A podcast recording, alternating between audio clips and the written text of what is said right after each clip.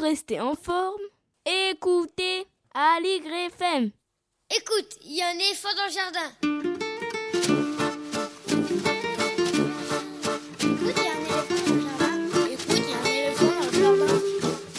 Bonjour, bonjour à toutes et à tous. Véronique Soulet au micro pour l'actualité culturelle des enfants, petits et grands en Ile-de-France. Une émission pour tous les adultes qui n'ont pas oublié qu'ils ont d'abord été des enfants. Chaque semaine, écoute, il y a un éléphant dans le jardin vous fait découvrir artistes, créateurs, initiatives, médiations qui offrent aux enfants de quoi nourrir leur imagination et leur curiosité. En tout cas, ce qui nous semble original, réussi, intéressant, avec des reportages, des chroniques, des interviews, des lectures concoctée par les chroniqueurs et chroniqueuses de cette émission et moi-même. Aujourd'hui, avec moi au fil de l'émission, Elsa Gounod pour sa chronique littéraire et Lionel Chenaille pour sa lecture. Au programme, le Petit Garde Rouge est la superbe adaptation scénique de l'album Mao et moi de Chen Jiang-hong, dans lequel l'auteur-illustrateur relate son enfance sous la révolution culturelle chinoise. Mise en scène par François Orsoni, directeur de la compagnie Théâtre Nénéka, Le Petit Garde Rouge vient tout juste d'être créé à la MC 93 à Bobigny. On en parle avec François Orsini, puis avec Éléonore Malo, bruiteuse, et même je rediffuse l'entretien réalisé avec Chen Jiang-hong en 2008 lors de la parution du livre. Ce sera dans quelques instants. Le 20 mars, c'est la journée mondiale du conte. Alors, focus sur le festival Alain Gossel, proposé par différents conteurs, avec Patrick Garcia du collectif Histoire et compagnie. Ce sera dans environ 50 minutes.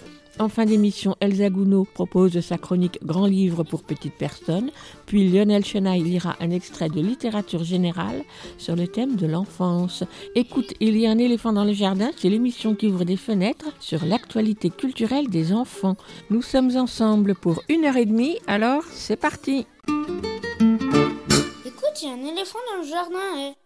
Pour commencer l'émission et parce que l'Ukraine est bien au cœur de nos préoccupations et de nos pensées, je vous propose d'écouter une berceuse ukrainienne, Oi ou Hayu, interprétée par Bielka et Suliko sur le livre disque Comptines et berceuses de Babushka, 29 comptines slaves, collecté par Nathalie Soussana en France donc, avec les arrangements et réalisations musicales de Jean-Christophe O'Haraud, édité par Didier Jeunesse en 2006. Une valse lente, un rossignol qui lance tandis que la jeune fille pleure son amour perdu. C'est la seule chanson ukrainienne du livre-disque qui réunit aussi des chansons polonaises, biélorusses, russes, slovaques, tchèques et yiddish. On écoute donc Oi ou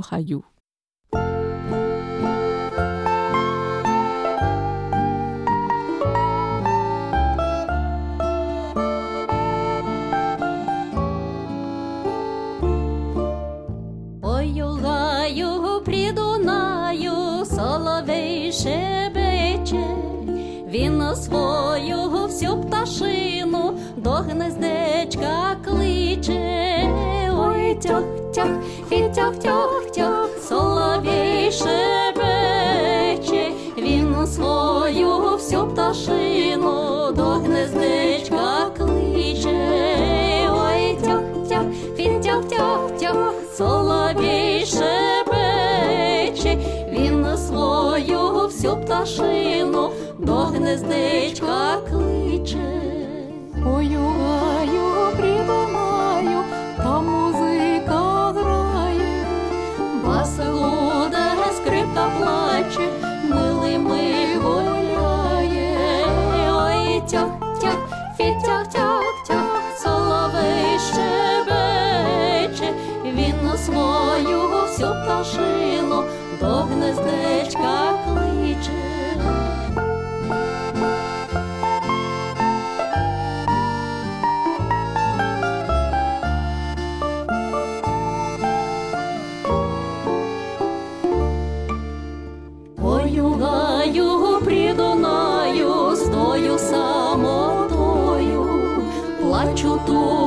ще мили за тобою, Ой, тях, тях, тях, тях, соловей шебече, він на свою всю пташину.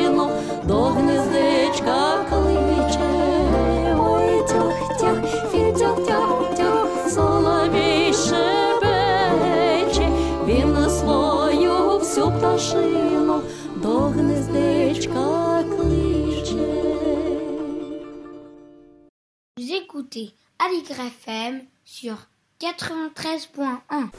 L'auteur-illustrateur chinois Shen Jiang-hong, installé depuis longtemps en France, est l'auteur de très nombreux albums dans lesquels se mêlent les légendes, la culture et l'histoire de la Chine à des sentiments et des questions universelles pour les enfants d'aujourd'hui, publiés à l'école des loisirs, aux techniques traditionnelles, peinture à l'encre, sans esquisse, sur papier de riz ou papier de soie, il associe une conception moderne de l'album où la narration visuelle prédomine. En 2008, il faisait paraître un album de 80 pages, passionnant, émouvant aussi, Mao et moi, le petit garde rouge. Il y relatait son enfance en Chine sous la révolution culturelle qui démarre quand il a 3 ans, en 66, pour une dizaine d'années. Une enfance ordinaire, paisible, au sein d'une famille modeste, les jeux, le premier jour d'école, les raviolis succulents de sa grand-mère, la mort de son grand-père, autant de souvenirs dans lesquels tous les enfants peuvent se reconnaître. Mais c'est aussi l'âge où Chen Jiang-hong est plongé dans un événement collectif auquel il ne comprend pas grand-chose. L'envoi de son père à la campagne, la disparition de sa voisine bien-aimée qu'il avait initiée à la musique. À huit ans, il est tout aussi fier de porter l'uniforme de petit garde que de savoir faire du vélo. Et voici que cet album, qui de fait interroge à hauteur d'enfant ce que c'est que de grandir et de devenir adulte, trouve aujourd'hui sa version scénique dans un superbe spectacle, tour à tour joyeux, nostalgique, émouvant, mise en scène par François Orsini de la compagnie théâtre de Neneka. C'est le deuxième spectacle conçu par François Orsini à partir des albums de Chen Jiang-hong et avec Chen Jiang-hong lui-même, puisque l'artiste peint en direct sur scène comme il l'avait fait pour le spectacle Conte chinois il y a 14 ans. À droite de la scène, la table bien éclairée de Chen Jiang-hong, ses longues feuilles de papier qu'il déroule au fur et à mesure, ses pinceaux, ses encres. Au fond, deux immenses écrans sur lesquels sont projetées les images en train de se faire. À gauche, à peine caché par l'un des écrans, tout un bric-à-brac d'objets manipulés par la bruiteuse pour l'accompagnement sonore du récit, dit par le comédien Alban Guillon et chorégraphié par les deux danseuses. Reprenant le fil de l'album, le récit prend toute sa dimension, tour à tour poétique, poignante, pittoresque ou plus grave, grâce au pas léger des danseuses, à la voix du comédien au plus près du public, au bruitage tout aussi discret qu'évocateur, aux musiques chinoises, traditionnelles ou plus contemporaines, ou encore celles de Mozart, ou bien des créations toutes imprégnant de leur mélodie chaque séquence, parfois nostalgique, parfois joyeuse. Mais bien évidemment, c'est surtout par les images projetées sur les écrans en train de s'élaborer sous nos yeux et par la main de Chen Jiang-hong qui manie le pinceau avec une dextérité et une précision étonnantes que notre regard est vite attiré et subjugué tout petit trait ou large tracé, encre noire ou encre aux couleurs vives, pour chaque épisode, Shen Jiang-hong a l'art de faire surgir détail après détail, décors, personnages, portraits, scènes d'intérieur ou d'extérieur, chacun avec sa technique et toujours d'une grande expressivité. Fin de séquence, il fait alors glisser lentement la feuille avant d'en saisir une autre. Sur la scène, les pas des danseuses et du comédien font écho aux images, telles leur danse avec les grands drapeaux rouges sous le portrait de Mao. Et quel joli moment final où Shen Jiang-hong se penche vers le public pour prendre la parole et dire les derniers mots de son récit le retour du père, son départ pour aller étudier les beaux-arts à Pékin puis à Paris où il vit depuis 1987. Dans le public, les enfants comme les adultes sont captivés et l'ont d'ailleurs exprimé avec beaucoup d'intensité à la fin de la représentation. La première de Le Petit Garde Rouge de François Orsini et Shen Jiang-hong a eu lieu le 10 mars à la MC 93 à Bobigny, qui est coproducteur de ce spectacle de la compagnie Théâtre de Neneka, et on peut encore l'y voir jusqu'au 19 mars, puis le dimanche 27 mars à Suresnes. Vous l'aurez compris, ce spectacle à voir avec les enfants dès 6 ans m'a enchanté tout autant que le livre lors de sa parution en 2008. Aussi, avant d'aller à la rencontre du metteur en scène, François Orsini, et de la bruiteuse Éléonore Malo, je vous propose de remonter le temps jusqu'en octobre 2008, où Shen Jiang était venu au micro de cette émission pour présenter son album Mao et moi, tout juste Voici donc un large extrait de cet entretien où Shen Jong-hong a d'abord évoqué le point de départ de la création de ce livre. Ce sera juste après cet extrait d'une des musiques du spectacle, celle de l'opéra Wu Hangmei, The Coward and the Waving Maid, d'après un conte traditionnel chinois.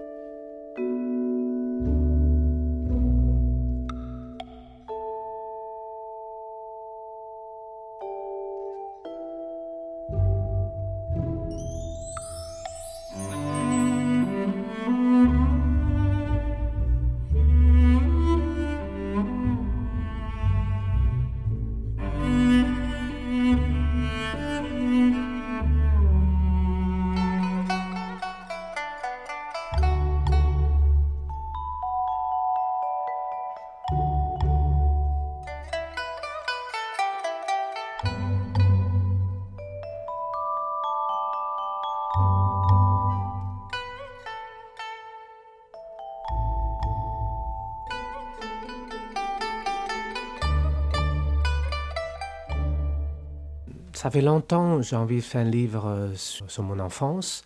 Le texte, c'est presque tout écrit au moment quand j'ai quitté la Chine.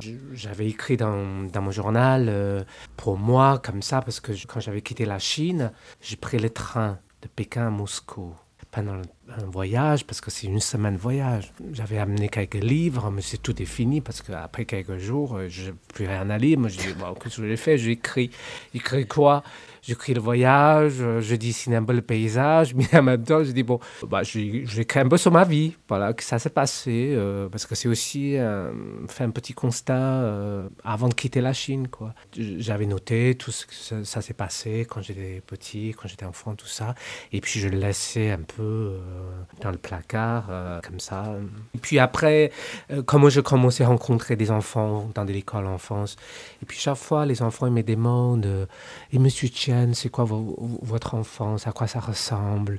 Vous faisiez quoi en Chine à, l'école primaire? Euh, Vous habillez comment Ben, Chaque fois, je j'ai essayé de l'expliquer. Je dis, écoutez, euh, mon enfance, c'est la, vie culturelle. Mais tous les enfants ils m'ont regardé comme ça. Ils m'ont dit, c'est quoi la vie culturelle? Euh, Chaque fois, j'ai essayé d'expliquer, expliquer.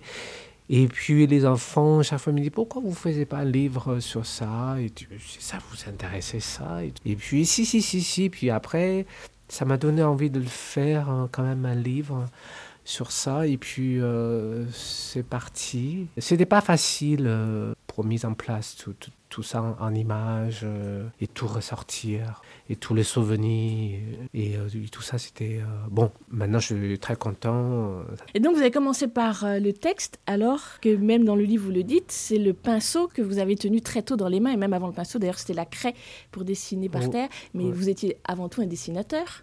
Je suis pas un écrivain, hein, donc je, je raconte juste quelques petites histoires euh, par les images. Crois la force d'album, c'est comme on, on cite, c'est la première lecture, c'est toujours l'image le plus, le plus important. Parce que quand on plonge dans les images, c'est pour ça dans, dans, mes livres, le texte, j'ai toujours essayé d'être très, très, très court, plus court possible, de ne pas traduire encore euh, euh, qu'est-ce que déjà montré dans les images. Je suis plutôt un- dessinateur ou un, un peintre qui raconte euh, une histoire à travers les images. Oui, mais je pense quand même que le texte est très important, puisque vous, vous dites que vous mettez pas beaucoup de texte, donc vous êtes très concis, Oui, mais c'est quand même une bande son, parce qu'on peut peut-être dire que voilà, c'est une bande son qui est chose, essentielle. je l'ai mis dans le texte, donc il y a un sens. quoi. J'ai essayé en tout cas. Donc, dans cet ouvrage, vous revenez sur les dix ans de la Révolution culturelle. Vous avez à cet âge, enfin, vous avez à cette époque-là plutôt trois ans. Hmm. Donc, vous êtes à cet âge précis où, où on commence à garder les souvenirs Oui. qui vont vous marquer pour, euh, pour la vie. Donc, c'est, on va dire, presque deux événements en même temps. Vous commencez à être un petit enfant Mhm. et en même temps, vous êtes plongé sans rien y comprendre Voilà. dans Ouais. un maelstrom qui, qui vous dépasse totalement. Voilà. En fait, euh, ce livre, je voudrais d'abord parler l'enfance. C'est tout d'une vie autour de l'enfance. Puis chacun, on a d'autres enfances. Et puis le, le support, c'est la, la culturelle. C'est dans cet environnement-là qui déroule cette enfance. Et, mais je voulais pas parler non plus, trop montrer, juger, critiquer la vie cu- culturelle. C'est pas euh, mon but de ce livre. Mais le premier objectif, c'est que je vais montrer une enfance comme telle et particulière et dans un environnement assez, euh, assez spatial. En fait, et moi, il y a une grande illustration qui m'a frappée. C'est d'ailleurs quasiment la seule illustration qui est complètement en double page dans l'album, et donc non pas ce découpage en vignettes. Et je dirais c'est la seule illustration qui soit une illustration qui ne soit pas celle qu'a pu voir, peut-être que je me trompe, un enfant. Là, c'est peut-être une vision un peu plus éloignée Ouais, de ce qui était là. Mais c'est la seule, effectivement. Ouais, ouais, ouais, ouais, ouais. Et autrement, c'est toujours à hauteur d'enfant. Voilà, c'est ça. Le regard de l'enfant. C'est ça. Et puis, tout- tout- toutes les questions, un enfant se pose, la, la séparation des parents, la disparition de nos proches, les grands-parents, la difficulté de, de confronter à la vie, euh, l'école, les jeux, les loisirs, la peur et la joie. Toutes ces choses d'enfance qui je voulais euh, parler dans ce livre. Et en particulier, quand vous parlez du petit livre rouge, par exemple, ou les manuels scolaires, c'est Mm. pour vous, finalement, un véritable cadeau. Et l'entrée à l'école, Oui, c'est la découverte d'un nouveau monde, Oui, les jeux avec les camarades, euh, l'odeur du papier. Ouais. que vous évoquez, Ouais. et puis ces grandes phrases que lance l'institutrice, mais qui vous frappent, euh, Oui, oui, même oui. si vous ne les comprenez pas. Bien sûr, bien sûr, parce qu'en tant qu'enfant, quand on vit des choses, à l'instant même, on ne, on ne comprend pas, on vit, c'est tout. Et, Mao est euh, notre étoile salvatrice. Je ne suis pas sûre qu'un enfant ici ne comprendrait certainement pas. Il y a sans beau- il y a beau- explication. Il y, a beaucoup de choses, même moi-même, aujourd'hui, quand je le revois, c'est passé, il y a des choses, je me dis, pourquoi on, on en est là? C'est normal, euh, aujourd'hui, les enfants, ils ne peuvent pas comprendre ça. C'est des choses que moi, j'avais vécu avec beaucoup de, de stress, beaucoup de, de souffrance, Et- mais à l'époque, je n'avais pas senti comme ça. C'est des choses, euh, bon, je, vis- mon enfance comme tous les enfants, euh, parce qu'on n'avait on pas de repères pour euh, vivre autrement que ça. Et puis aujourd'hui, quand je regarde ça, bon, toutes ces conditions de vie matérielles, intellectuelles, culturelles, tellement réduites, sont là, et aujourd'hui, c'est horrible. Mais à l'époque, bah, quand on vit dedans comme ça, à l'instant, on- on ne savait pas. Et surtout pour un enfant.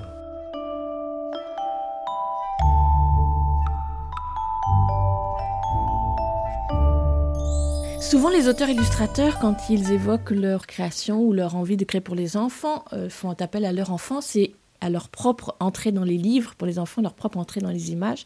Or, et vous le dites beaucoup dans ce, dans ce livre, Mao et moi, vous n'avez pas eu de livre quand vous étiez petit. Non, je n'ai pas vu Donc, de euh, cette création, elle ne, que vous évoquez là tout de suite, elle ne vient pas de réminiscence de ce que vous avez vécu quand vous étiez petit. Non, non, mais euh, non, euh, parce que je n'avais pas vu de livres quand j'étais enfant, et surtout des, des beaux livres comme on, on peut le euh, en France. Mais j'étais toujours très, très intéressé à l'image. Je regarde beaucoup les images. L'image-là, peut-être, ce n'était pas aussi, euh, comment dire, euh, artistique ou, inspirante comme on peut l'avoir aujourd'hui. Mais c'est la vie, on regarde n'importe quelle vie en fait. Pour réaliser vos images, pour réaliser votre récit, Mhm. Euh, vous découpez la page euh, ou la double page en plusieurs vignettes. Alors j'ai Mhm. pu lire à droite et à gauche que vous faisiez ça parce que vous n'aviez pas assez de place Ouais. pour illustrer. Euh, je n'en suis pas certaine du tout que ça soit la vraie raison. Euh, C'est une raison en fait.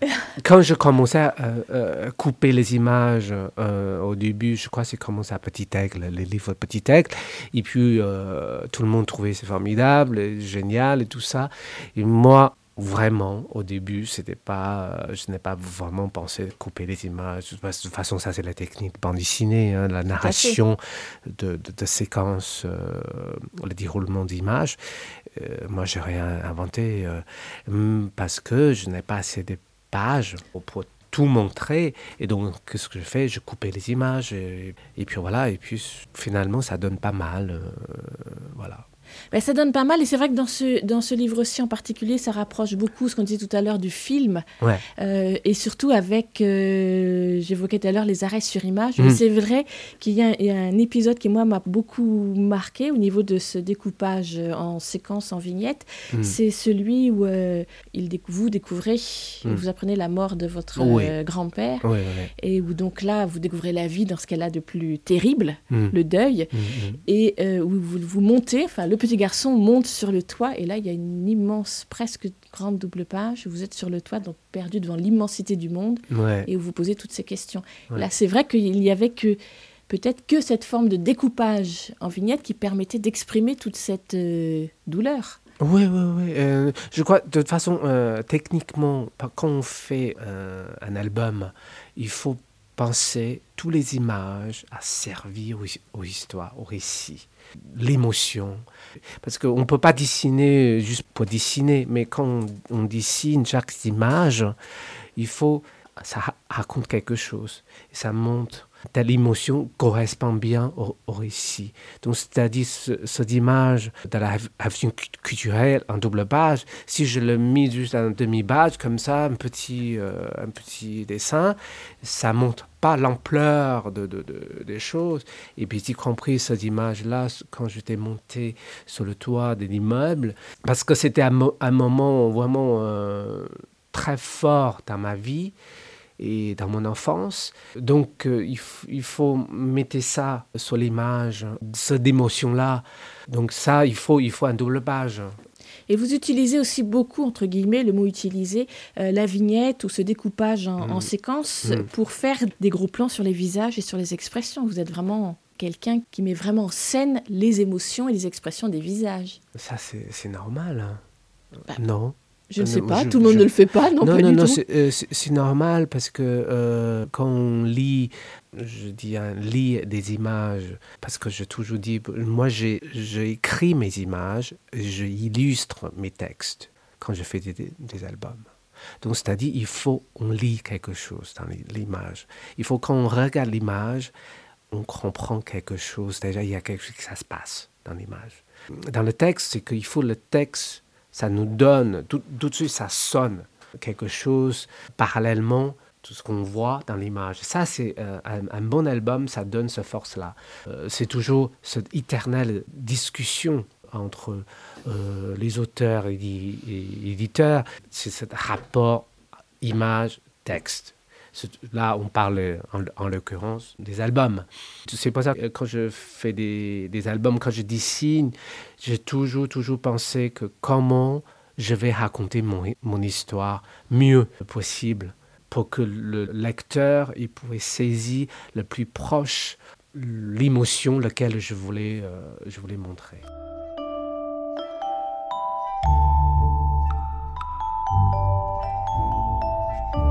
Alors la technique, les outils, les couleurs euh, viennent après Viennent porter ça Ou c'est ou c'est fondu en même temps J'ai fondu en même temps parce que moi, peut-être un peu prétentieux euh, de ma part, parce que moi je sais dessiner.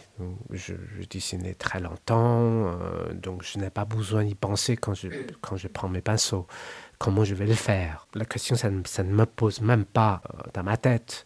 Parce que je prends le pinceau, je ne fais pas le crayonnage, je, dessine directement à l'encre de Chine direct. L'apprentissage, ça vient de la calligraphie chinoise, ça vient de, de- des années de travail. Donc, quand je dessine, je dessine direct à l'encre de Chine. Donc, ça m'a préoccupe pas au niveau des techniques déjà. Et puis, en même temps, ça m'a donné cette liberté d'avoir la main disponible à moi, comme ça, de, de, de, de transcrire quel- quelque chose euh, par l'image.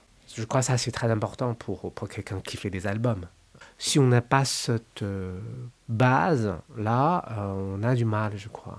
Alors cette façon de- d'aborder l'album, de l'élaborer, d'y penser comme euh, vous venez de l'expliquer, ça n'est pas venu tout de suite parce que vous avez fait les beaux-arts à Pékin. Oui. J'imagine qu'aux beaux-arts à Pékin, on n'apprend pas à faire des livres. Non, non, non, non, je n'ai jamais appris des, euh, fait des livres et puis je n'ai jamais pensé faire des livres pour enfants et de, de, de devenu, euh, comme on dit, auteur-illustrateur. C'est vraiment un pur, un pur hasard. Euh, C'était en 95, je rencontrais euh, Marcus Osavalda, qui est l'éditeur à l'école des, loisirs à l'époque. Lui s'occupe, toujours d'ailleurs, Archimède. C'est lui qui m'avait contacté en me demandant d'illustrer un texte de Lisa Bresner de Cheval magique, un cheval blanc, un bas cheval. Et tout est parti à ce moment-là, en fait. Et puis, ah, je, je, dis, bon, je vais essayer. Pour essayer, il faut quand même, je vois un peu que ça se passe au niveau des livres enfants en France. Je, je, n'ai aucune idée. Donc, je suis parti un peu à la FNAC pour regarder un peu euh, à quoi ça ressemble, les albums, euh, qu'est-ce qu'on fait en France, c'est quoi les livres enfants, tout ça. Et là, en fait, c'est de l'apprentissage. Ça, ça a commencé à ce moment-là. J'ai commencé à apprendre à connaître des livres enfants en général. Donc je commence à lire beaucoup des, des, albums, des livres, toutes sortes de livres enfants, vraiment comme un enfant. Et ça m'avait donné vraiment énormément, énorme plaisir. C'était vraiment génial. Donc voilà, donc je commençais à, essayer de comprendre des beaux travaux, des bons auteurs, comment ça se fait, et pourquoi ça m'a touché, et pourquoi un livre de Sandak, de Ungerer, tous ces grands auteurs qui a une, telle force en tant qu'illustrateur, en tant que dessinateur, peut transcrire des émotions, des, très belles histoires magnifiques. Et comment ça se passe Et pourquoi? Euh, Et pourquoi c'est des livres intemporels, éternels, ça lit par des générations en générations, ça dure longtemps et ça ne vieillit pas et pourquoi? Et toutes ces questions-là, je me pose encore aujourd'hui, essayer de comprendre à découvrir, apprendre. Et c'est vraiment un long apprentissage. Ben, je suis très content d'entrer de, de, dans ce monde par hasard et avec vraiment énormément de plaisir. Et, puis à l'écoute des enfants, puisque comme vous le disiez tout à l'heure, Mao et moi, vous l'avez. Euh, j'adore les enfants. J'adore des enfants. Je, je, je, je, les aime parce que euh, ça m'a chaque fois, je passe une journée dans l'école. Dès que j'ai le temps, malheureusement, je n'ai pas beaucoup de temps euh, fait ça, mais dès que j'ai le temps, je le fais. Mais c'est vraiment énorme, énorme plaisir. Et puis aussi, ça m'a encouragé de continuer de faire ça parce que je ne savais pas, avant de la rencontrer, mes livres, ça, ça peut l'accompagner euh, à tel point parce que quand j'entends les enfants, comment ils parlent de mes livres, ça m'a bouleverse. C'est vrai, ça m'a bouleverse parce que je dis, c'est incroyable. Moi, je, moi, je n'ai pas pensé, euh, ça peut aller si loin que ça, quoi. Au début, c'est pour m'amuser. Je dis, bon, voilà, je fais un livre, j'invente une histoire, bon, voilà. Mais finalement, c'est, ça allait euh, tellement loin. moi-même, je suis un peu surpris, en fait. En bien.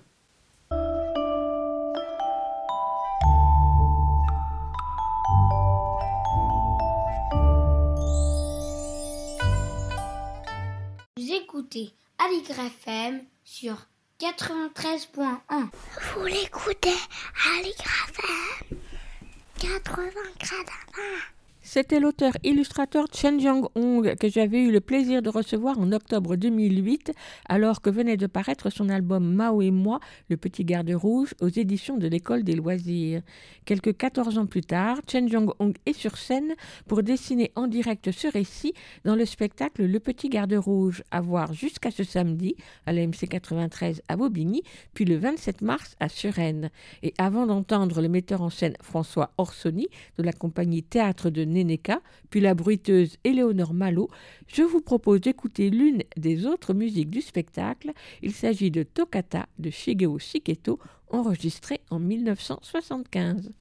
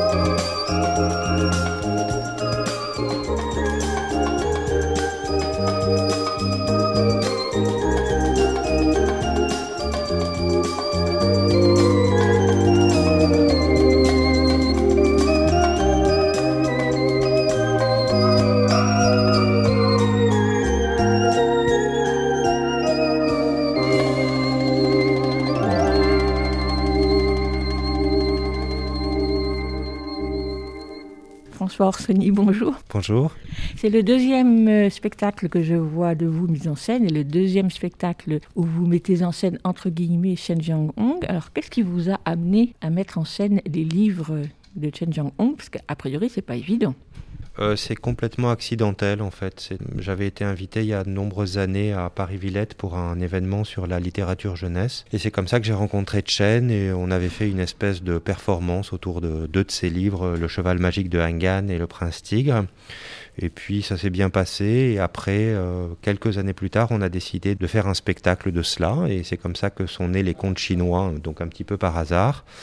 Et puis on avait envie de refaire un autre projet et euh, avec Chen, nous avons décidé d'adapter euh, Mao et moi, qui est un livre extrêmement autobiographique de Chen, qui raconte son enfance pendant la révolution culturelle en Chine qui est un livre magnifique où la qualité des dessins, qui est grande dans tous ses ouvrages, mais là est absolument euh, exceptionnelle. Ce spectacle par rapport au premier, par rapport au conte chinois, il a une ampleur euh, beaucoup plus grande parce que là, il y a quand même différentes disciplines qui interviennent qui n'étaient pas présentes dans le premier spectacle, entre autres la danse. Oui, il y avait cette volonté euh, du fait peut-être de la dimension réaliste de ce récit, qui est plus un, album illustré, qui est une sorte de documentaire il y avait une volonté d'incarnation sur le plateau d'un certain nombre de choses, qui au départ, quand on a commencé le projet, était vraiment très grande, et puis au fur et à mesure, on a un petit peu réduit cette dimension-là. Et donc j'ai gardé une forme d'incarnation à la fois par un narrateur qui prend plus part à ce qui se passe sur le plateau, qui est moins immobile que dans les contes chinois, mais aussi deux danseuses qui sont là pour faire une espèce de liant entre euh, finalement la danse des pinceaux de Chen dans la vidéo et, euh, le plateau. Donc c'est une espèce de continuation comme ça euh, du trait du dessinateur sur le plateau à travers la danse. Alors pour remonter en amont du projet, qu'est-ce qui vous a intéressé dans ce texte-là? C'est est-ce que vous êtes dit comment on pouvait transposer un livre qui est quand même très dense et qui parle d'une période très difficile à des enfants français? Comment en parler sur scène? Comment vous avez abordé ça? Je, ne me pose pas de questions euh, liminaires en fait. cette histoire raconte le, point de vue d'un enfant pendant des événements politiques. Mais ce qui est intéressant, c'est le regard de l'enfant. C'est pas les événements politiques, c'est pas une pièce historique, c'est pas une pièce qui s'intéresse à la révolution culturelle chinoise. Ce serait absolument inintéressant pour les enfants. C'est comment un enfant, comme Anne Frank, vous voyez, comment euh, le journal d'Anne Frank est le livre le plus lu par les jeunes adolescents, alors que c'est un livre qui parle du nazisme. Vous voyez, bon, bah ça paraît totalement incongru bah, en fait, là, c'est un peu pareil, quoi, parce que ça, ça donne le point de vue d'un enfant, son intimité, ses rêves, ses désirs, ses fantasmes, ce qu'il voudrait avoir ou ne pas avoir, etc.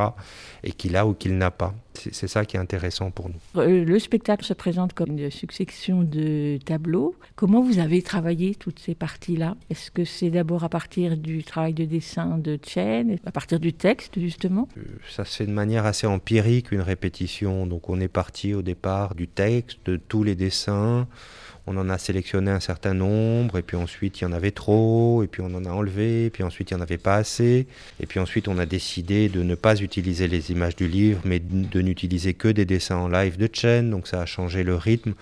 Enfin, c'est une espèce d'ajustement permanent sur lequel il n'y a pas de méthode en fait. C'est très empirique. C'est les, journées de répétition qui ont fait que euh, séquence par séquence, on a construit un spectacle euh, sans trop savoir où on allait en fait au départ.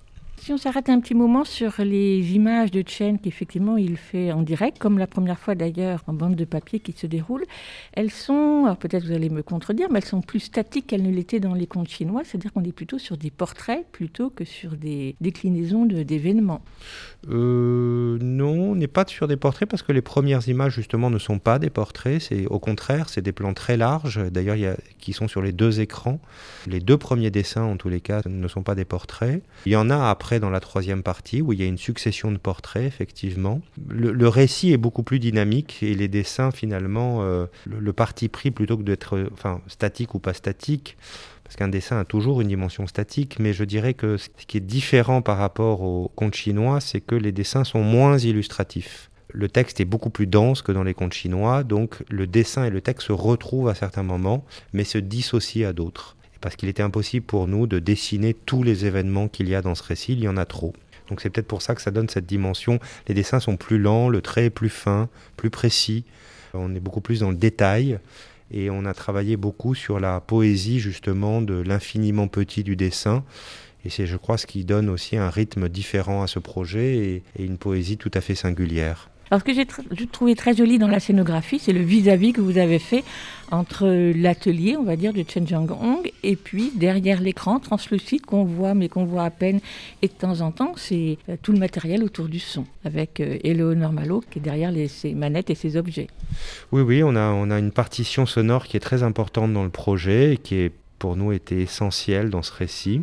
Il y a deux personnes au son, il y a Eleonore Malon, euh, Malo et, euh, et Valentin Chancel qui lui est, est- est- est derrière les- ces consoles.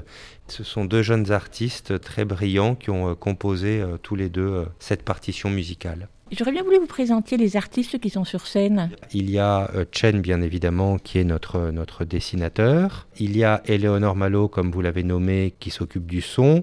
Valentin Chancel, qui lui s'occupe donc du coup du son, mais d'une manière plus d'une une composition sonore que de bruitage, comme l'a fait, euh, fait Eleonore Malo. Il y a Antoine Seigneur, qui lui a fait la création euh, lumière. Pierre Nouvel, qui a fait la scénographie, Alban Guyon, le narrateur, et un comédien avec qui je travaille depuis de nombreuses années. Et il y a enfin les deux danseuses, Lily Chen et Nam Kyung Kim. Je crois que j'ai oublié personne. Je crois que j'ai oublié personne. Et Natalia Brilli qui euh, s'est occupée des costumes et a une participation aussi dans, dans- dans une forme de direction artistique autour du projet. Merci beaucoup François Orsoni. Merci infiniment à vous. J'aurais bien posé davantage de questions à François Orsini, le metteur en scène du Petit Garde Rouge, mais pas le temps. La représentation suivante allait bientôt commencer et il lui fallait aller s'assurer que tout se passait bien pour la quatrième représentation de ce spectacle tout neuf. Alors, filons à la rencontre d'Éléonore Malo, bruiteuse. C'était après la représentation, mais celle-ci, c'était la veille. Micro. Éléonore, le spectacle vient juste de se terminer. Alors, dans quel euh, état on se trouve à la fin d'un tel spectacle? Parce que vous, vous n'arrêtez pas. Eh bien, ouais, je suis un peu fatiguée, mais en même temps euh, assez heureuse parce que c'est quand même euh, très doux à faire comme euh, spectacle. C'est vraiment raconter une histoire euh, sur une heure euh, avec des bruits. Donc c'est vrai que moi je fais un peu des choses tout le temps, mais en même temps ça reste assez léger entre guillemets comme dispositif. Alors, pendant tout le spectacle, qui dure à peu près une heure, euh, vous êtes derrière un écran. Quelquefois, on vous aperçoit en translucide. Des fois, on ne vous voit pas du tout. Et surtout, on ne voit pas vraiment les outils que vous utilisez. Ça, c'est exprès? Alors c'est pas forcément fait exprès de cacher les outils. La question s'est posée de me mettre devant ou derrière cet écran. Après il y a euh, l'enjeu esthétique qui est quand même euh, très important et, c'est vrai que cette petite cette espèce de petite cabane là derrière euh, derrière euh, le tissu euh, esthétiquement c'est assez beau. Ça vient un peu en réponse avec la table de Chen qui est de l'autre côté de la scène. On voit que je fais des choses. Après, on ne perçoit peut-être pas forcément exactement ce que je fais. Mais euh, je crois que l'idée c'était d'avoir un peu une espèce de cuisine entre guillemets, avec quelqu'un qui est tout le temps un peu actif, qui fait des sons derrière, sans qu'on se focalise sur lui, mais enfin sur moi, mais qu'on perçoive en fait que les sons viennent de là et qu'il y a un peu une, une petite cuisine qui se fait euh, sur scène. Vous vous occupez des bruitages, mais est-ce que c'est vous qui gérez la musique ou il y a quelqu'un d'autre qui s'en occupe Ou est-ce que vous envoyez tout? Je, je fais les bruitages en direct. J'ai aussi fait toute la création sonore hors musique de la pièce. Donc, c'est-à-dire euh, toutes les ambiances. euh, Par exemple, à un moment, il y a une ambiance de parc, de ville, et des bruits préenregistrés comme l'orage ou le feu d'artifice, etc. Et donc, par contre, j'en envoie une partie, mais pas tout. Et l'autre partie est envoyée par Valentin, qui est euh, l'ingénieur du son, euh, euh, le régisseur son de la pièce, qui lui a choisi et composé certaines musiques. Et il gère donc les envois de certains sons, les envois des musiques et le niveau de tous les micros des miens et des comédiens sur scène, en direct. Alors je ne saurais pas me rappeler tous les bruits que vous avez faits, mais vous, vous allez savoir euh, me les dire. Oui, il y a pas mal de choses. Euh, Donc, en fait, il y a d'une part des, des bruits plutôt musicaux, euh, donc plutôt des instruments. Donc, il y a un carillon, une cymbale, deux gongs, une grosse caisse de batterie et un bol chinois. Donc, ça, c'est pour le côté vraiment instrument.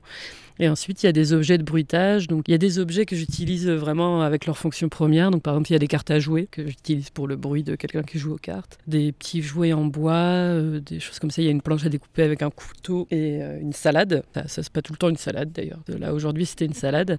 Et à côté, il y a aussi des objets que j'utilise qui sont détournés, entre guillemets. Donc, il y a une machine à écrire et un moulin à café que j'utilise à un moment pour faire le bruit d'une machine à coudre. Et à un autre moment, le moulin à café, c'est un peu plus abstrait en fait, parce que dans, le bruitage sur scène, il y a aussi une notion de geste et de symbolique un peu des sons, ne pas forcément être dans quelque chose de très réel, mais de vraiment de l'évocation d'un son. Et donc il y a un moment assez triste du spectacle où le grand-père de Chen décède, et donc le moulin à café, il vient vraiment euh, faire ce... Euh, l'idée part du fait qu'ils emmènent le grand-père à l'hôpital sur une charrette et en fait, c'est vraiment ce mouvement circulaire qui vient euh, se ralentir et s'arrêter au bout d'un moment, qui est très lié euh, plus à l'évocation de, bah, la mort et de, ce passage assez triste. Après, euh, qu'est-ce qui me vient? Il y a des, le bruit des poussins qui revient plusieurs fois dans le spectacle, que je fais avec un bout de verre et avec un, un bouchon en liège que je mouille.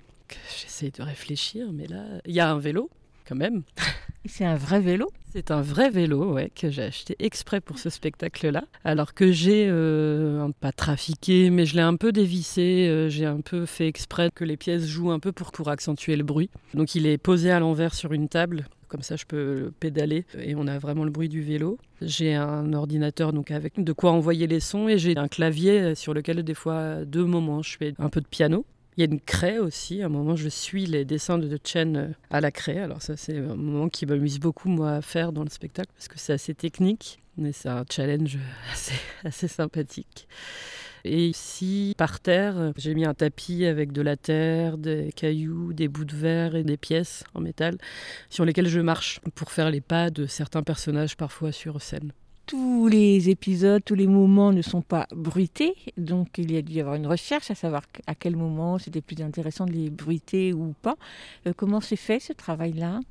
C'est vraiment euh, le travail de création euh, de la pièce. Donc cette pièce-là, on l'a créée en, si je dis pas de bêtises, à peu près six semaines, je crois, par petite euh, période. Et en fait, ça s'est un peu fait petit à petit, c'est-à-dire que les, deux premières semaines, moi, j'ai apporté un peu des choses dont peu sont restées en fait au final dans la mise en scène de maintenant, en commençant à voir un peu ce qui pouvait être propice à être bruité, ce qui ne l'était pas, comment amener du son sur certaines choses sachant qu'il y a vraiment dans ce spectacle euh, quelque chose qui moi personnellement m'intéresse en plus beaucoup, c'est bruiter des images fixes, parce que ben, bruiter des dessins. Surtout que dans le spectacle, il y a notamment beaucoup de dessins qui sont pas des actions, mais qui sont des portraits et qui relatent euh, des choses très euh, anecdotiques ou alors au contraire très générales, mais qui sont pas forcément des actions vraiment bruitables. Donc il y avait un peu ce challenge d'essayer de, de trouver des sons qui allaient évoquer ces situations, qui allaient pouvoir euh, pas forcément illustrer, mais en tout cas euh, convoquer l'imaginaire des spectateurs sur des situations comme ça euh, de dessin et de narration. Ça s'est fait petit à petit. Après, il y a une étape où j'ai été aussi chercher des instruments qui étaient liés à la Chine, donc des instruments chinois, pour avoir quand même des sonorités qui sont liées à la Chine. Après, j'ai,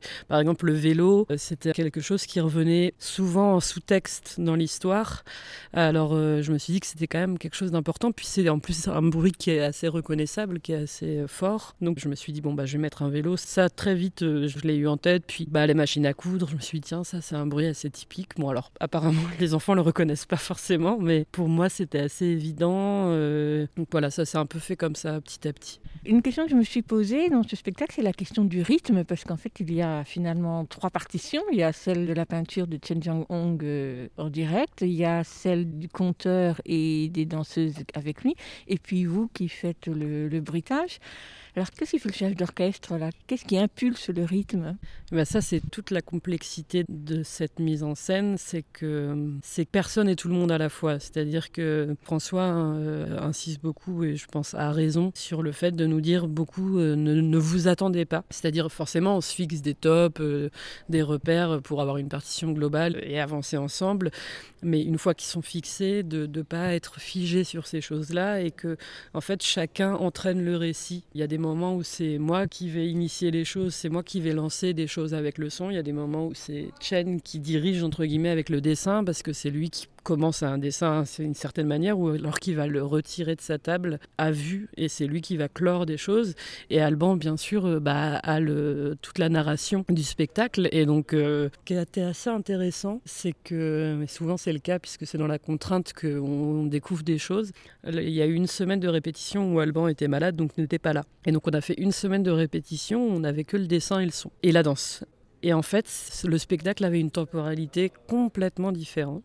Mais ça nous a permis justement de trouver plein de liens entre la danse et le dessin et entre le son et le dessin, qu'on avait du mal à trouver autrement.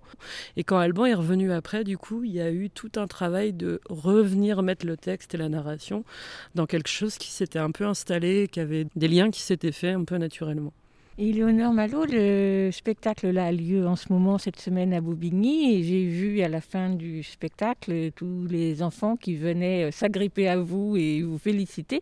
Si j'ai bien compris, vous menez des ateliers avec les enfants dans les écoles?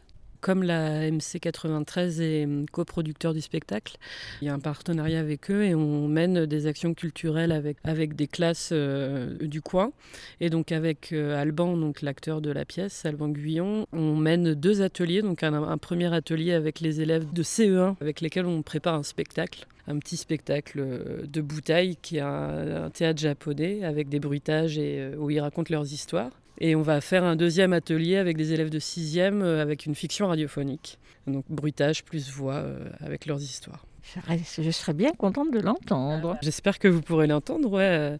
Je pense qu'à mon avis, elles vont être diffusées un peu sur les, sur les réseaux de la MC93. Alors à la fin du spectacle, on m'a demandé gentiment de sortir parce que vous deviez rester avec euh, les enfants. Donc je n'ai pas vu ce qui se passait. Mais qu'est-ce qui s'est passé entre vous et les enfants après le spectacle? Ça, c'était une classe euh, que je ne connais pas, que j'ai pas en atelier. C'était une classe en fait qui crée, je crois, si j'ai bien compris, il crée une fiction sonore à partir des fables de La Fontaine. Et donc du coup, ils voulaient en, priorité venir voir mon coin bruitage, que je leur explique comment je faisais les bruits du spectacle, donc ce que j'ai fait, pour pouvoir euh, s'en aspirer pour ce qu'ils vont faire après. Et ensuite, je leur ai fait visiter euh, le plateau, donc c'est-à-dire j'ai été leur montrer la table de dessin de Chen, comment marchaient les choses, un peu les, les secrets de la pièce. Euh, et d'ailleurs, Alban a fait la même chose avec avec euh, la classe euh, qu'on suit euh, sur l'atelier avec les CE1. J'aurais dû insister et me glisser parmi euh, tous les enfants comme une petite souris. Ces moments de médiation avec euh, les enfants, ce qui vous réserve beaucoup de surprises? Oui, oui, oui, c'est assez surprenant. Enfin, je sais qu'avec Alban, on est vraiment très agréablement surpris et très très content de la classe avec laquelle pour l'instant on travaille parce qu'on en, on, on en a rencontré qu'une, parce qu'ils sont extrêmement curieux extrêmement intéressés et ils sont vraiment force de proposition, ils ont plein d'idées, euh, ils, ont très vite compris les mécanismes des choses, comment marche le bruitage, comment on peut raconter des choses. Ils ont commencé donc à écrire euh, un peu une histoire sur la forme de l'histoire de Chen avec leur propre vie à eux. Et en fait, c'est vraiment euh, à la fois très touchant et très surprenant tout ce qu'ils intègrent et comment ils les façonnent à leur niveau. Et ma dernière question sera pour vous demander euh, quel est le livre de votre enfance qui vous a marqué et qui vous a peut-être conduite à créer pour le jeune public aujourd'hui? Alors là, ça c'est une bonne question à laquelle j'aurais du mal à répondre. Euh, ma mère, en fait, euh, nous lisait vraiment beaucoup, beaucoup d'histoires. Mon père aussi d'ailleurs. Mes deux parents lisaient beaucoup d'histoires. Et, en fait, ma mère, maintenant, elle lit à l'association Lire et Faire Lire aux enfants. Donc, enfin, tout ça pour dire que du coup, on a, on a eu beaucoup, beaucoup de, livres et c'est un peu dur d'en dégager un enfin, parmi tant d'autres. Euh, ce que je sais, c'est que je crois que quand j'étais petite, je lisais des livres de Chen déjà que j'aimais beaucoup et moi j'ai pas percuté tout de suite mais c'est ma mère qui m'a dit mais c'est génial c'est une superstar et c'est vrai moi, j'ai un grand, grand souvenir de Où est Spot, mon petit chien, mais c'est vraiment, c'est vraiment, je pense, un de mes premiers livres. Celui-là, il m'a beaucoup, beaucoup marqué. Merci beaucoup, Éléonore. Merci à vous.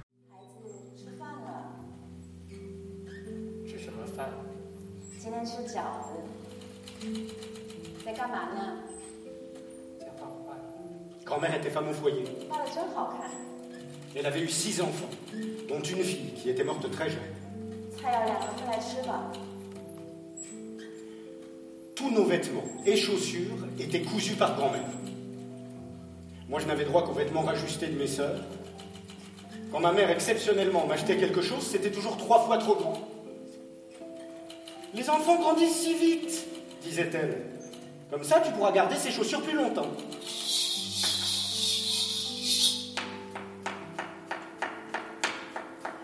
Avec trois fois rien, grand-mère nous préparait chaque jour des repas succulents.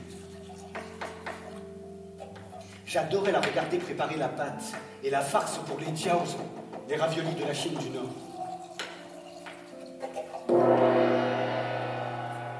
Le petit garde rouge de Shen Jiang-hong, mis en scène par François Orsini de la compagnie théâtre de Neneka, est à voir avec les enfants dès 6 ans jusqu'à dimanche à la MC 93 à Bobigny et le dimanche 27 mars au théâtre de Suresnes. C'est le tout début de la tournée et c'est certain, il y aura de nombreuses autres dates à venir. On en reparlera.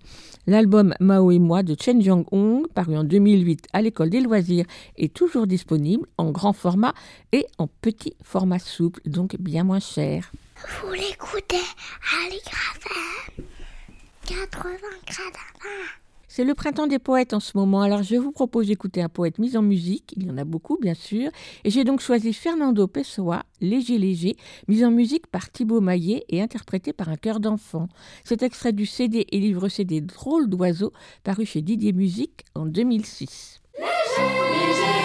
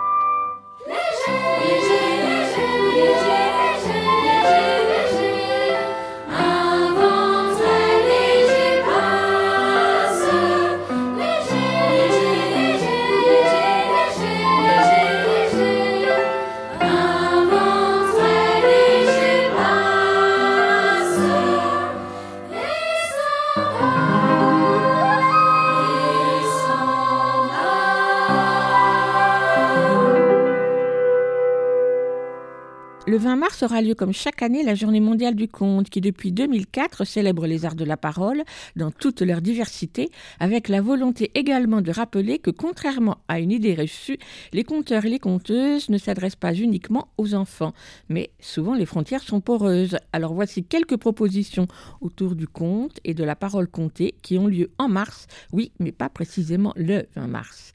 Pepito Matteo est l'un de ces fameux conteurs qui ont contribué au renouveau de la parole contée en France dans les années 80. Et depuis, il n'a jamais cessé de raconter, mais aussi de créer des spectacles, d'enseigner, d'écrire, d'enregistrer ou de publier. Parmi ses derniers spectacles créés, la leçon de français, que l'on pourra voir et écouter ce vendredi 18 mars à Paris à 20h dans le 18e arrondissement. Proposé par la bibliothèque Vaclav Havel, le spectacle aura lieu juste à côté, à l'auberge de jeunesse, sur l'esplanade de la rue Pajol, à voir avec les enfants à partir de 12 ans et c'est gratuit et sans masque. Dans une salle de classe imaginaire, Pepito Matteo s'intéresse au malentendu, au décalage d'une langue à l'autre, à la façon de nommer les choses dans tous les pays pour interroger nos manières de vivre. Mais le mieux, c'est de donner la parole à Pepito Matteo lui-même pour se présenter et présenter le spectacle. C'est ce qu'il fait dans une courte vidéo réalisée en 2019 par la Maison du Conte à Chevilly-la-Rue et que l'on peut voir sur leur site. Mais là, tout de suite, je vous propose de l'écouter.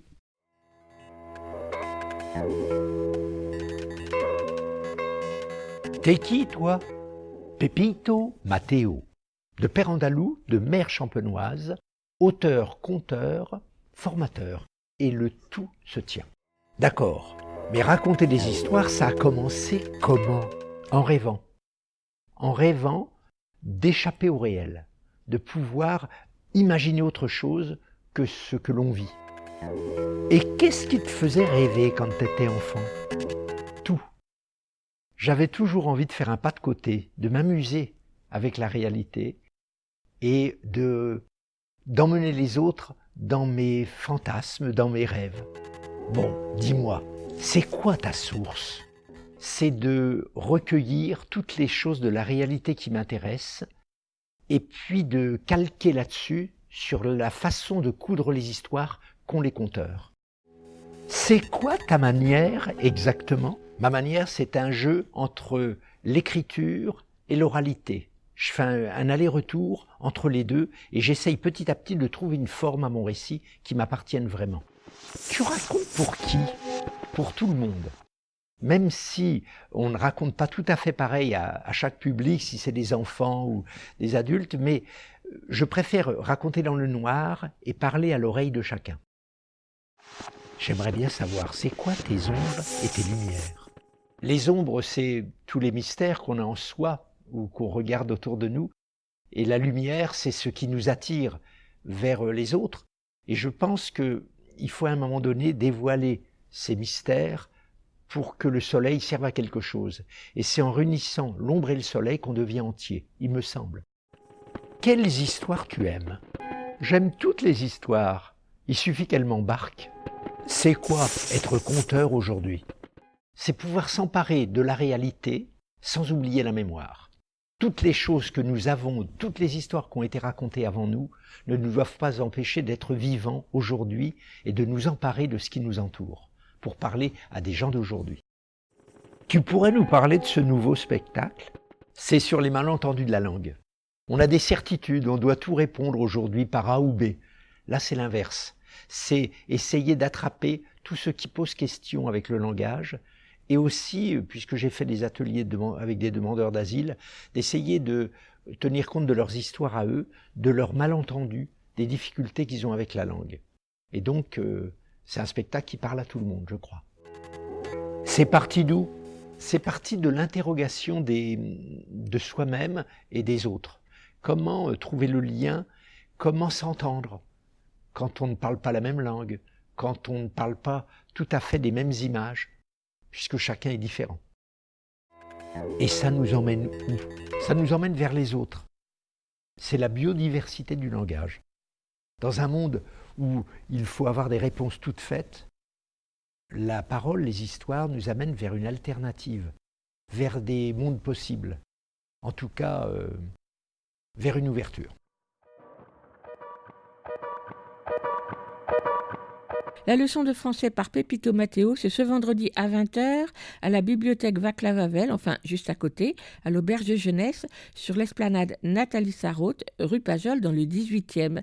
C'est gratuit et on peut réserver auprès du site Bibliocité. Sinon, vous pourrez également l'entendre le vendredi soir 15 avril au théâtre Antoine Vitesse à Ivry. Toutes les infos sont sur le site de Pepito Matteo. Écoute, les pas au jardin. Il y a des conteurs qui préfèrent raconter sur une scène ou en tout cas en intérieur. Et puis il y a des conteurs qui préfèrent marcher et s'arrêter n'importe où, dans un parc, un jardin, un square, en bas d'un immeuble, en tout cas là où sont et là où jouent les enfants. Si vous avez grandi en Seine-Saint-Denis, en banlieue nord ou dans l'Est parisien, vous l'avez peut-être rencontré, écouté, applaudi, le monsieur qui raconte des histoires, Alain Gossel, car ils sont des dizaines d'enfants devenus parents et même grands-parents à l'avoir entendu raconter l'histoire du grain de riz ou celle des trois petits chats et bien d'autres. Alain Gossel, un conteur unique, infatigable, qui tant que les enfants l'écoutaient et en redemandaient, enchaînait histoire sur histoire.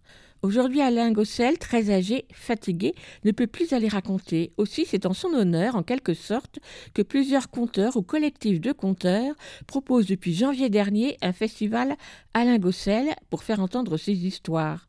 Le festival se décline de différentes façons, selon les envies de chacun et selon les lieux, au Café Zoïde, au Soleil de la Butte, au Rigoletto, à la médiathèque de Bagnolet, entre autres, où il et elle ont l'habitude de raconter. Le collectif Histoire et compagnie réunit plusieurs conteurs et conteuses qui racontent partout et en tout lieu, entre autres et principalement deux fois par mois au Soleil de la Butte, un petit restaurant situé à Montmartre, rue Muller. Patrick Garcia est l'un de ces conteurs de Histoire et compagnie à l'initiative du festival Alain Gossel. Et à la première question que je lui ai posée, lorsque je l'ai appelé en début de semaine, a été pour lui demander comment il avait connu Alain Gossel J'ai connu Alain Gossel par Oui Dire. Je crois qu'il y a eu un article dans la Grande Oreille, la revue des contes, et surtout par Oui Dire de, mes amis conteurs. Et j'ai cherché à connaître ce monsieur, ce monsieur qui raconte des histoires, hein, comme les gens l'appellent, partout. Je suis assez attiré par le fait de rendre le, conte vivant pour tous les âges et en tout lieu, et, et ce qu'il faisait m'intéressait bigrement, quoi. Et de fil en aiguille, par des gens qui l'ont connu, euh, qui le connaissaient plus ou moins. J'ai pu le rencontrer à la bibliothèque euh, glaciaire, dans le 14e, je crois. Je me suis juste mis en, au fond de la salle et il racontait à des enfants. Puis après la compter, ben, je me suis rapproché de lui. Et puis il a été super généreux. Euh, on a discuté pendant bien une heure. Il me donnait ses petits secrets de fabrication. Euh, C'est un homme absolument adorable. Alors aujourd'hui, Alain Gossel est très âgé, il ne peut plus aller raconter aux enfants, mais tous ceux qui l'ont connu, en tout cas, vous avez réuni autour de vous, vous êtes plusieurs, à avoir décidé de faire un hommage à Alain Gossel. Le mot hommage, on en a débattu longtemps. On préfère dire festival. On fera l'hommage quand euh, il ne sera plus là. Là, il est au courant, on a son accord. Finalement, on a préféré fêter euh, cet homme euh, exceptionnel de son vivant en sachant que lui est au courant de ce qui se passe. Avant de parler des différents événements du festival, je que vous présentiez Alain Gossel comme vous, vous l'avez connu et appréhendé. Comment vous le présenteriez? Ah, il a plusieurs facettes. C'est un monsieur qui a toujours eu. Les gens disent qu'il avait l'air un peu d'un clochard. Avec ses cheveux longs, son pas traînant, avec toujours des sandales euh, hiver comme été, tant depuis 10-15 ans avec ses cannes, parce qu'il avait de grandes difficultés pour marcher, mais c'était un grand, grand, grand marcheur. Il allait là où là où on n'allait pas, au, pied des, des, des grands ensembles, des grandes tours d'immeubles ou dans les squares. Il voit un enfant ou deux, lui s'approche, il s'assied et il se met à raconter une histoire. Si les enfants continuent leur jeu, bah il s'en va, il va ailleurs pour euh, une prochaine histoire. Mais je vous garantis que les enfants s'en vont pas. Bien vite, bah, il y a un attroupement autour de lui et il raconte des histoires. Mais si le match de foot commence, les enfants vont au match de foot, bien sûr. Mais ils s'en formalisent pas, il finit son histoire, et puis il recommencera ailleurs ou à un autre moment. Alain Gossel n'a pas toujours été conteur, je, je crois, mais peut-être que je me trompe qu'il a été ingénieur ou, quelque chose comme ça. Et c'est au moment de la retraite qu'il s'est mis à compter. Il est ingénieur agronome et il a dû, alors je ne connais pas exactement le détail, mais je, crois que pour des raisons de santé, il a pris sa retraite un peu plus tôt qu'à l'âge légal et il mis à compter même avant d'être à la retraite. Il comptait avant ce qu'on appelle le renouveau du compte euh, qui est arrivé dans les années 75 euh, ou 80. Dès les années 70, il a commencé à compter euh, ici et là et il ne s'est arrêté qu'il y a bah, juste avant la pandémie. Quel genre d'histoire il racontait? Est-ce que c'est des histoires qu'il inventait ou au contraire des contes traditionnels qu'il reprenait à sa façon? Alain racontait beaucoup d'histoires euh, qu'il a écrites. Hum, Ça n'empêchait pas de raconter des histoires traditionnelles, mais beaucoup d'histoires qu'il a écrites et fort heureusement, il y a des traces, notamment aux éditions Cyrose qui ont eu de ces contes. Et c'était des contes essentiellement destinés aux enfants. Des histoires simples et qui partaient vraiment de leur quotidien souvent. Simple, pas toujours. Non, il y a, pas mal d'histoires qui, si on les lit et relit, sont assez profondes. Mais partaient du quotidien, mais avec du, merveilleux dedans, ça c'est certain, oui. Quand je disais simple, c'est que c'est des histoires qui n'étaient pas emberlificotées. Oh, Je me trompe. pas. Il y a des deux. Il a des histoires qui sont très courtes et qui sont très simples, des histoires d'accroche, on peut dire, mais il a des histoires qui durent dix bonnes minutes, et puis là, euh, mais il joue avec les mots. C'est un homme qui est amoureux des mots. Alors le collectif de conteurs euh, qui organise ce festival, c'est qui? Ce sont au départ les lieux de scène ouverte sur la région parisienne. Le Soleil de la Butte euh, à Montmartre avec Histoire et compagnie, la BAM, la bibliothèque associative de Malakoff avec euh, l'oreille, et Conteurs et compagnie qui s'occupe du Rigoletto à la Porte des Lilas. Mais à cela sont associés, il y a de la médiathèque de Bagnolet, le Café Zoïde, dans le 19 ou 20e, je sais plus très bien, une conteuse, Martine Mangeon, qui est sur euh, la presqu'île de Quiberon, euh, j'allais oublier le petit nez à la porte de Clignancourt, et d'autres éventuellement. On a donné une impulsion. On n'a pas fait une organisation, on a donné une impulsion. Voilà, et les gens qui l'ont connu, les lieux où il a été compté, sont libres de, de s'inscrire ou pas dans ce festival, mais au moins de montrer que, bah, que c'est un conteur qui, qui a une influence sur beaucoup de plusieurs générations de conteurs. Et quand je dis conteur, j'inclus euh, des gens qui avaient 5-6 ans et qui sont maintenant euh, papa, maman, voire grands-parents et qui racontent des histoires à leurs enfants. Euh, non, peut-être pas une carte professionnelle, euh, mais euh, dès qu'on raconte une histoire, euh, ben, on est conteur. Lors de ce festival, euh, comme vous le disiez tout de suite, chacun dans son lieu l'organise à sa façon. Mais est-ce que l'idée c'était aussi de conter ou de raconter des contes d'Alain Gossel ou pas forcément? Oui, essentiellement. Essentiellement, raconter des histoires euh, que racontait Alain, que ce soit ses histoires ou des histoires qu'il a empruntées ici ou là, ou il y a quelques personnes qui, qui l'ont bien connu et qui racontent des histoires qui ne sont pas d'Alain Cossel, mais qui, par leur contenu, sont des témoignages sur euh, lui-même. Mais l'idée première, c'est ça, c'est de continuer à faire vivre ces histoires. Beaucoup de séances, entre guillemets, je ne sais pas si le mot de séance est très joli, ont déjà eu lieu pendant ce festival Alain Gossel. Mais il y a encore euh, des journées à venir. Est-ce que vous pouvez nous citer quelques lieux où aller les jours prochains? Samedi prochain, donc on sera le 9 mars, la nuit du conte, toute la nuit de 19h à 7h du matin au Café Zoïde, dans le 19e. On racontera pas que, mais pas mal d'histoires d'Alain. Ensuite, on aura la semaine d'après, le 26 mars, à la médiathèque de Bagnolet. Et à peu près à la même heure, à la bibliothèque euh, associative de Malakoff. C'est Hélène Lou, une conteuse euh, qui a connu Alain depuis, euh, bon, ça fait 40 ans qu'elle le connaît, quoi. C'est elle qui va, qui a carte blanche. Et le lundi 28 mars, au Soleil de la Butte, 32 rue Muller à Paris, dans le 18e, là, je me permets de vous décrire ce qui va se passer. Tous les ans, à peu près à cette époque-là, nous faisons une comté dans le noir total. C'est un non-voyant, une non-voyante qui nous accompagne à notre place. On ne sait pas où on est, on ne sait plus où est le nord. Et les contes sortent de droite, de gauche, devant, derrière. Et on s'était dit que c'était une manière euh, assez originale d'honorer Alain Gossel. Et là, on rencontrera des histoires qui ont été racontées par Alain Gossel, mais aussi chaque personne qui l'a connu d'une manière ou d'une autre dévoilera une partie de sa personnalité pour voir, pour justement connaître, appréhender les différentes facettes de cet homme-là. Et ma dernière question, Patrick Garcia, euh, quel est ou quels sont les contes d'Alain Gossel que vous aimez bien, vous, raconter? Oh, il y en a beaucoup. Il y en a beaucoup. Il y a euh, un conte où un jeune homme se trouve seul pour le réveillon du jour de l'an et il n'a à sa disposition qu'un grain de riz. Et avec un petit peu de malice, eh bien, il va organiser un banquet en ayant invité tout le village. Je me doutais que ce serait celui-ci, parce que c'est quand même un conte emblématique d'Alain Gossel, celui-ci. Bah oui. Un autre que j'aime beaucoup, c'est le conteur qui trouve une plume, une plume extraordinaire euh, sur le trottoir qu'il va, va la porter au commissariat et puis raconte l'histoire de cette plume. Mais, mais le conte que personnellement je raconte euh, avec délectation, c'est La ville au rasoir. C'est pas un conte qu'a écrit Alain, mais euh, c'est vraiment mon, mon conte fétiche. Merci beaucoup, Patrick Garcia. Avec plaisir. Pour retrouver lieu, date et horaire des différentes propositions du festival Alain Gossel, c'est entre autres sur le site de Histoire et compagnie ou encore sur le Facebook de la conteuse Hélène Lou. Les contes racontés par Alain Gossel, enfin une partie d'entre eux, ont été publiés par les éditions Syros dans leur collection Paroles de conteurs, d'abord sous forme de recueil, La grosse pomme, Les, les croissants et autres contes plaisants, ou sous forme de contes uniques comme Le grain de riz, Les quatre loups et d'autres.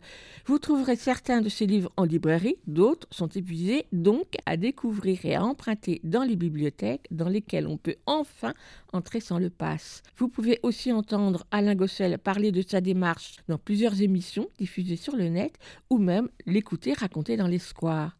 Vous écoutez Aligre FM sur 93.1.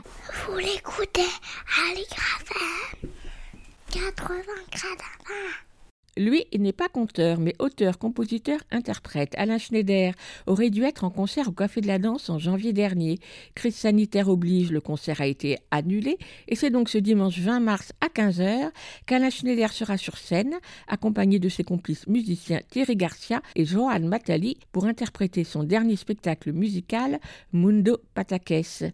Comme toujours avec Alain Schneider, c'est un spectacle joyeux avec des chansons aux paroles tour à tour espiègles ou plus graves, voire sérieuses, avec des arrangements bien léchés, tandis que la mise en scène ménage des surprises complices avec le public. Mundo Pataques est aussi un disque sorti chez Victory Music l'année dernière et dont vous avez d'ailleurs souvent entendu ici des extraits. Mais tout de suite, on écoute les Zinzin Venteurs. Il nous faut des inventeurs pour inventer le monde de demain. Il nous faut des inventeurs pour inventer le monde de demain. Des qui pensent à côté, des qui marchent à côté, des qui dansent à côté, des qui cherchent à côté, des qui visent à côté, des qui comptent à côté, des qui rêvent à côté, des qui tentent à côté. Il nous faut des inventeurs pour inventer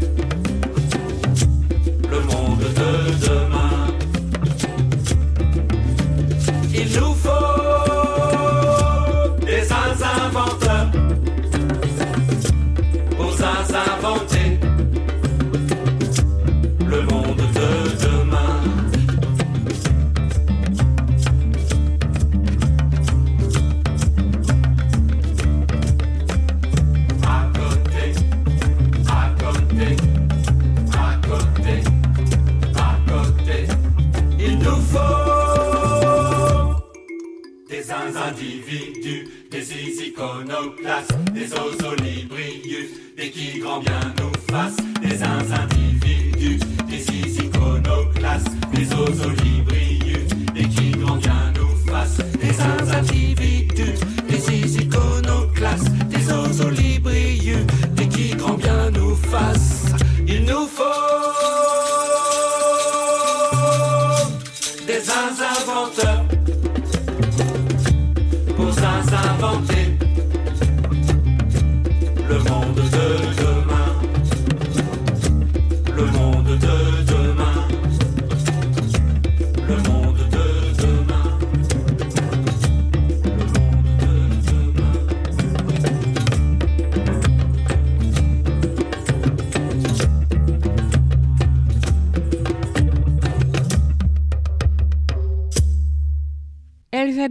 libraire spécialisée jeunesse et chaque semaine elle farfouille dans les rayons nouveautés de sa librairie pour nous proposer un livre pour enfants, un album, un roman ou une BD, c'est selon, dans sa chronique Grand livre pour petites personnes.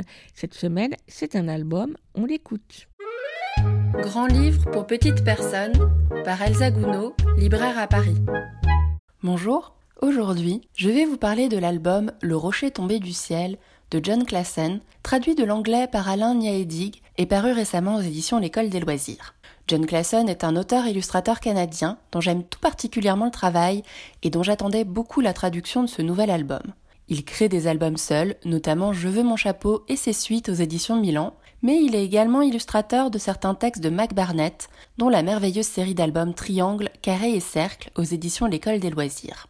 Il élabore un univers singulier, avec beaucoup d'humour dans des narrations simples pour petits, avec des illustrations épurées mais très expressives. Dans Le rocher tombé du ciel, on suit une tortue, un tatou et un serpent, dialoguant entre eux tout au long de cinq scénettes à chute abrupte, le rocher, la chute, le futur, le coucher de soleil et plus de place. Tout commence ici par un rocher qui va subitement tomber sur l'endroit préféré de la tortue, ayant alors rejoint le tatou quelques pas plus loin.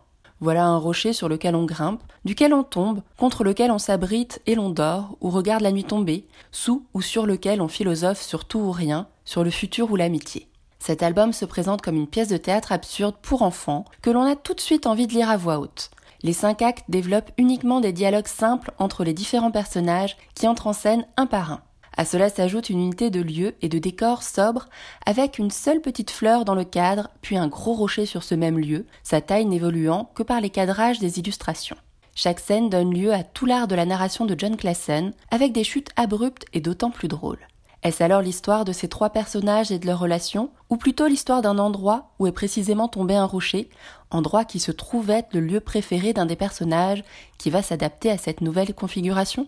Tout tourne ici autour de cet endroit, de s'il vaut mieux y rester si on y est bien, s'il vaut mieux aller voir ailleurs où sont les autres, de ce qu'il y adviendra plus tard.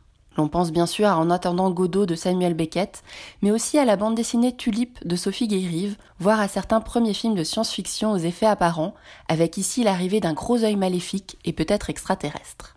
Il y a beaucoup d'humour dans les scènes mises en place par l'auteur. Le texte est très sobre à propos de situations simples, autour de rencontres, de l'amitié, de disputes. Cela devient drôle car confronté aux illustrations en décalage du texte. L'humour peut venir ici des réactions de l'enfant lecteur, qui est mis à contribution dans la compréhension de l'album par ces décalages entre texte et image avec du sous-texte ou des non-dits à décrypter à la lecture. L'enfant peut alors vouloir intervenir, par exemple pour prévenir les personnages du rocher qui arrive droit sur eux, de l'œil inquiétant qui les suit. Alors que les personnages semblent eux-mêmes inconscients qui dépasse la scène et peut les menacer, et qu'ils découvrent bien après le lecteur. L'auteur, très malin, joue ici parfaitement avec la malice et la vivacité des enfants. L'humour de situation développé dans cet album est d'un absurde qui ravira les grands tout en amusant beaucoup les plus jeunes. Les questionnements développés par les personnages oscillent entre absurde et philosophie. Les dialogues portent sur les pourquoi des enfants et des plus grands, sur notre place sur Terre, voire dans l'univers, sur le destin ou le hasard de ce qui a fait que la tortue s'éloigne enfin de son endroit préféré et ne soit pas écrasée par le rocher. Ces conversations peuvent alors faire réfléchir autant qu'amuser. Il y a également question des relations sociales et amicales entre les personnages, entre partage de l'espace, solitude, changement ou projection dans le futur. Ces phrases prononcées, a priori simples, voire parfois volontairement plates, prennent tout leur sens dans la situation générale au regard des illustrations. Cela est renforcé par le vouvoiement entre les personnages, peu commun dans les livres pour enfants, ici choix du traducteur qui colle parfaitement à l'esprit de l'auteur, dans ce texte par le décalage suranné créé. Des phrases courtes ainsi déclamées peuvent se dégager une grande poésie dans la sobriété, la candeur et les sous-entendus, nous plaçant délicatement entre l'ordinaire et le décalé. Le minimalisme du texte se retrouve dans les illustrations de John Classen. Le graphisme est ici sobre et épuré, aucun détail inutile ne pouvant distraire le lecteur. Tout peut prendre sens dans ce qui accroche la vue et peut alors être décrypté au regard du texte.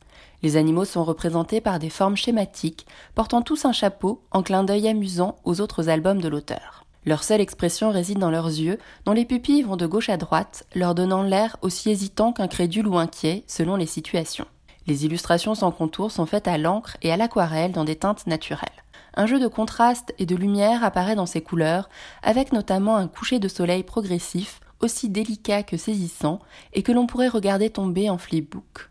Sans peur du vide, une grande place est donnée au fond, qu'il soit ciel ou rocher, pour laisser tout le loisir au lecteur d'attacher son regard aux quelques détails et personnages présents dans chaque composition, et alors prendre toute sa part active à la lecture de l'album.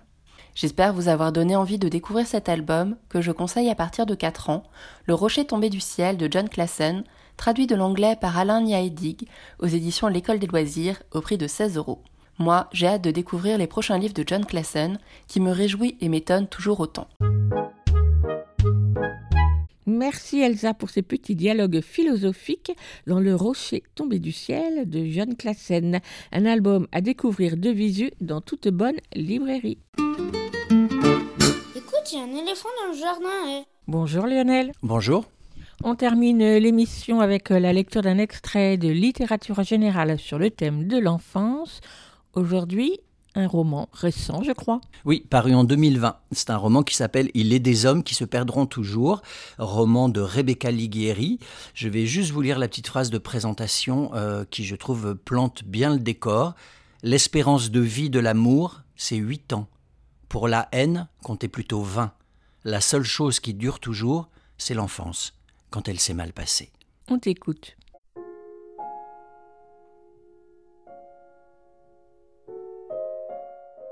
C'est l'été. Le temps d'aller faire des courses, ma mère nous a laissés sous sa garde. Nous sommes dans une brasserie du Vieux-Port, le soleil. Il nous a juchés sur des tabourets hauts et a commandé deux grenadines avant de nous oublier complètement, comme à son habitude. Que sommes-nous pour lui? Ses enfants Autant dire pas grand-chose. Jusqu'à ce jour de juillet 1985. Hendrika porte une robe trop courte et considérablement délavée. Nous n'avons jamais droit à des vêtements neufs. Ma mère nous habille avec ce que lui donnent ses voisines. Je dois être en short et t-shirt, peut-être un maillot de l'OM, blanc, avec un petit col bleu. J'en ai plein des comme ça, même si le foot ne m'intéresse pas. Euh, le foot ne m'intéresse pas, mais autour de moi, personne ne le comprendrait ni ne l'admettrait. Alors je ferme ma gueule, sur ce sujet comme sur tant d'autres. Je fais comme si je connaissais bien Bats et Tigana, comme si j'avais regardé le match à la télé, alors qu'on n'a pas de télé. Enfin, on en a une par intermittence en fonction des rentrées d'argent de mes parents, qui finissent toujours par la revendre pour en racheter une six mois plus tard et ainsi de suite. Il fait chaud, la grenadine me poisse les lèvres et mes cuisses nues sont gluantes de transpiration. En face de moi, Hendrika n'a pas l'air plus fraîche. Elle s'ennuie, mais elle se garde bien de l'avouer. Elle se contente de souffler sur sa frange pour la décoller de son front moite. Elle comme moi faisons très attention à ne pas nous faire remarquer. C'est très bien qu'il nous oublie. C'est encore mieux quand nous n'existons pas, quand son attention à lui est attirée ailleurs. Il a l'air de connaître ce bar et d'y avoir des potes. Avec un peu de chance, maman reviendra avant qu'il se soit avisé de notre présence. Nous rentrerons à la maison, le métro jusqu'à la Rose, puis le bus jusqu'à la Cité. Maman dégèlera une pizza et nous irons nous coucher avant d'avoir déchaîné sa colère, Inch'Allah. Je décroise les jambes avec précaution, un coup d'œil dans sa direction. Tout va bien. Il est attablé avec ses copains, il parle, il rit. Les bouteilles de bière s'entassent entre eux. Il n'est pas encore passé au pastis, ce qui vaut mieux pour tout le monde. J'ai envie de faire pipi. Hendrika, évidemment. Je l'aide à descendre sans encombre de son tabouret et je me dirige avec elle vers les toilettes, pourvu qu'il ne nous voie pas, pourvu qu'il ne décrète pas que nous sommes en train d'enfreindre une interdiction tacite. Hop, une fois aux toilettes, je monte la garde devant la porte que ma sœur veut maintenir entr'ouverte. Elle s'est retrouvée enfermée une fois chez des amis à lui. Elle avait quatre ans. Elle n'arrivait plus à faire coulisser la targette. Elle pleurait, paniquée. Tout le monde s'était attroupé de l'autre côté de la porte à lui beugler des conseils qu'elle ne comprenait pas. Je ne sais même plus comment on a fini par lui ouvrir, mais je me souviens très bien de la gifle qu'elle s'est prise de sa part à lui. Il était agacé ou il avait eu honte. Comment savoir En tout cas, Hendrika s'est mangé une telle baffe que depuis, elle n'a plus jamais fermé la porte des chiottes. Nous revenons nous asseoir au comptoir presque sur la pointe des pieds, pourvu qu'il ne nous voit pas, pourvu qu'il continue à boire et à rire jusqu'à ce que maman soit de retour. Pas de chance, il nous a vus. Je sens son regard sur nous, lourd, insistant. Hendrika le sent comme moi. Elle remue sur son tabouret et me jette un coup d'œil inquiet. Je veux maman. Chut, reste tranquille, finis ton sirop. J'en veux plus, j'ai mal au cœur. Non, pitié. Faites qu'elle ne soit pas malade. Faites qu'elle ne vomisse pas dans ce bar, auquel cas je ne donne pas cher de nous deux. Mais non, elle n'a pas l'air malade, ses joues sont roses. En revanche, ses yeux se remplissent de larmes. Il est presque aussi dangereux de pleurer que de vomir.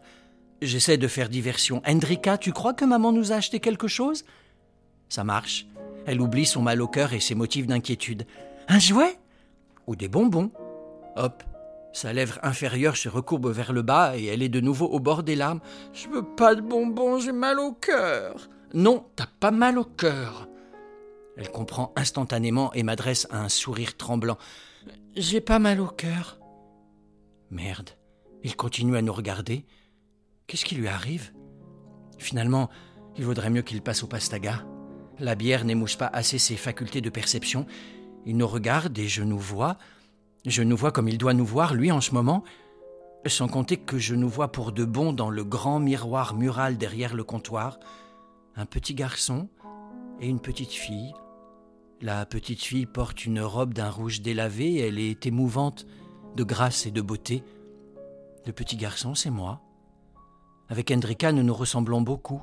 Même cou fragile sous une chevelure sombre et lustrée, même finesse de traits, mêmes yeux clairs sous leur invraisemblable frange de cils noirs, ces cils qui me valent de me faire traiter de fille par les gars du quartier. Hendrika recommence à s'agiter sur son tabouret. L'impatience et l'ennui ont pris le pas sur la terreur que notre père lui inspire. J'ai beau lui envoyer de discrets coups de pied dans les tibias, je sens venir le moment où elle va faire une connerie, tomber ou renverser son verre, ce qui serait une catastrophe. Reste tranquille Avec une lueur de défi dans le regard, elle entreprend de quitter son perchoir. Je dois reconnaître qu'elle s'y prend très prudemment, en voyant une première jambe à la rencontre du sol, tout en se cramponnant des deux mains au sky crasseux du tabouret. Inexorablement, sa robe se retrousse sur ses cuisses pâles. À la table de mon père, les rires et les clameurs se taisent. La robe d'Hendrika monte encore d'un cran, dévoilant un triangle de culotte tout aussi délavé que sa robe. Elle a beau être jolie comme un cœur, elle a six ans. Alors expliquez-moi pourquoi mon père et ses potes la reluquent avec une telle absence de vergogne. Ça aussi, je le vois dans le miroir. Et je l'entends dans leur silence soudain. Ils la matent. Elle, ses jambes, sa culotte. Si ça se trouve, ils espèrent un déshabillage complet, le moment où la culotte elle-même glissera sur les cuisses de ma sœur. Elle a six ans. J'en ai sept. Mais je connais déjà la couleur des sentiments. Ils sont noirs, avec cinquante nuances de gris, ou d'un rouge très sombre, pulsatile et aveuglant comme la colère et le désir. J'ai sept ans, mais j'en connais un rayon sur le cœur des hommes, et il me reste juste à espérer qu'aucune catastrophe ne se produira aujourd'hui.